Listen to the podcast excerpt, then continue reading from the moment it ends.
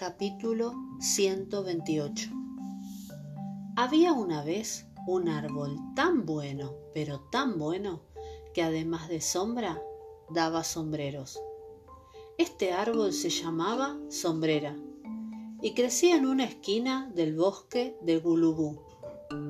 Las gentes que vivían cerca acudían al árbol pacíficamente todas las primaveras. Cortaban los sombreros con suavidad y los elegían sin pelearse. Esta gorra para ti, este bonete para mamá, esta galera para el de más allá, este birrete para mí. Pero un día llegó al bosque un comerciante muy rico y sin vergüenza llamado Platini. Atropelló a todos los vecinos gritando Basta, todos estos sombreros son para mí, me llevo el árbol a mi palacio. Todo el mundo vio con gran tristeza cómo el horrible señor Platini mandaba a sus sirvientes a que desenterraran el árbol. Los sirvientes lo desenterraron y lo acostaron sobre un lujoso automóvil de oro con perlitas. Una vez en el palacio, el señor Platini mandó a plantar la sombrera en su jardín. El árbol crecía raquítico y de mala gana, cosa que enfurecía al horrible señor Platini.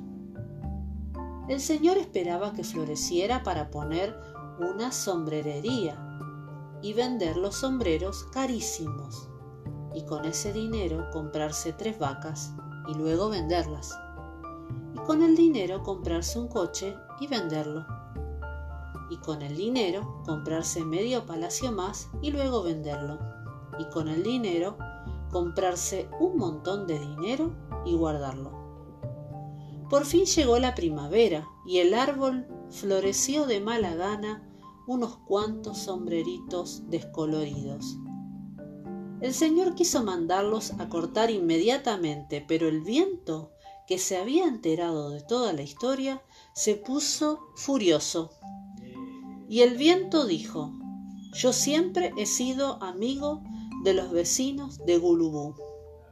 No voy a permitir que les roben sus sombreros así nomás. Y se puso a soplar como un condenado arrancando todos los sombreros del árbol. El señor Platini y todos sus sirvientes salieron corriendo detrás de sus sombreros, pero nunca los pudieron alcanzar.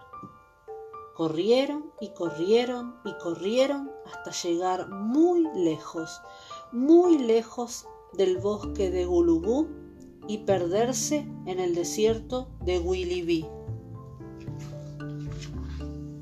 Entonces los vecinos aprovecharon y se metieron en el jardín del señor Platini y volvieron a trasplantar a su querido árbol al bosque de Gulubú. El viento estaba muerto de risa y el árbol recobró pronto la salud. Cuando volvió a florecer, los vecinos cosecharon sus sombreros sin pelearse. Y el señor Platini se quedó solo y aburrido en el desierto sin sombrerería, sin tres vacas, sin coche, sin medio palacio y lo que le daba más pena, sin su montón de dinero. Y sin sombrero. Y de esta manera se acaba el cuento de la sombrera.